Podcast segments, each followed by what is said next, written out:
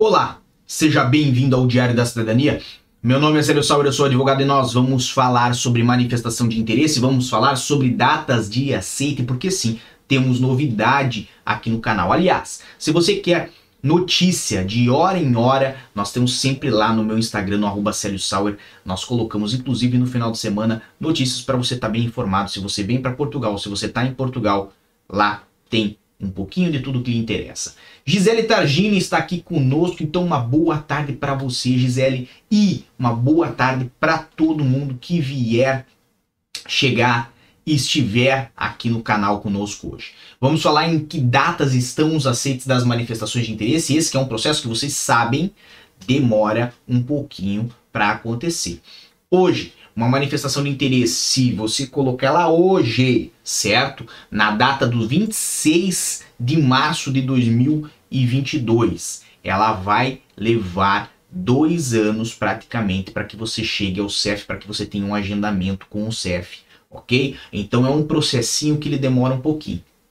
E, obviamente, nós tivemos novidade aí, então estamos já com a análise, com os aceites das manifestações de interesse na primeira semana de setembro. Então, se você fez a sua manifestação de interesse em setembro de 2020, você já recebeu ou vai receber um e-mailzinho do CEF com o aceite da sua manifestação de interesse. Lembrando que tanto aceite quanto as marcações estão a chamar as pessoas que fizeram manifestação de interesse no ano de 2020. Sobre as marcações, já aproveitando que eu toquei nesse assunto, nós temos aí informações de que quem fez envio da manifestação de interesse em agosto de 2020 está conseguindo aí fazer a marcação para agosto de 2022. Então preste atenção, falei envio.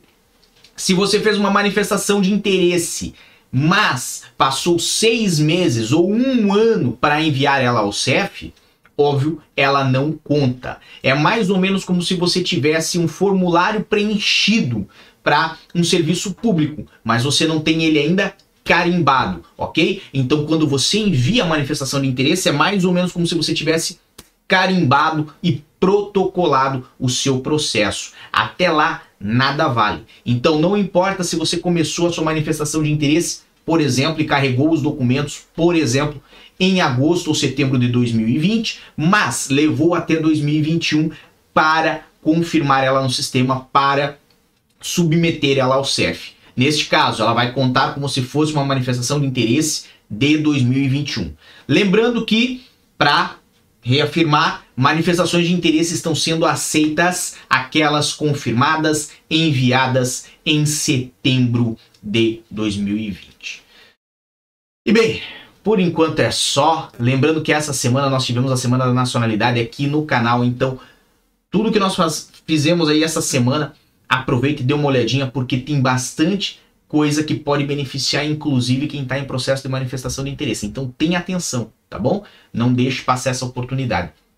Um grande abraço a todos, muita força e boa sorte, um excelente final de semana para vocês, um excelente final de semana para Fábio Souza, Ramon Cunha, Hércules Silva, Clarice Castro, Giovanni Almeida, Sandra Letícia e todos os que estiverem por aqui. E tchau. O que você acaba de assistir tem caráter educativo e informativo. Compõe-se de uma avaliação genérica e simplificada. Agora, se você quer saber de fato como as coisas são, você vai ter que ler.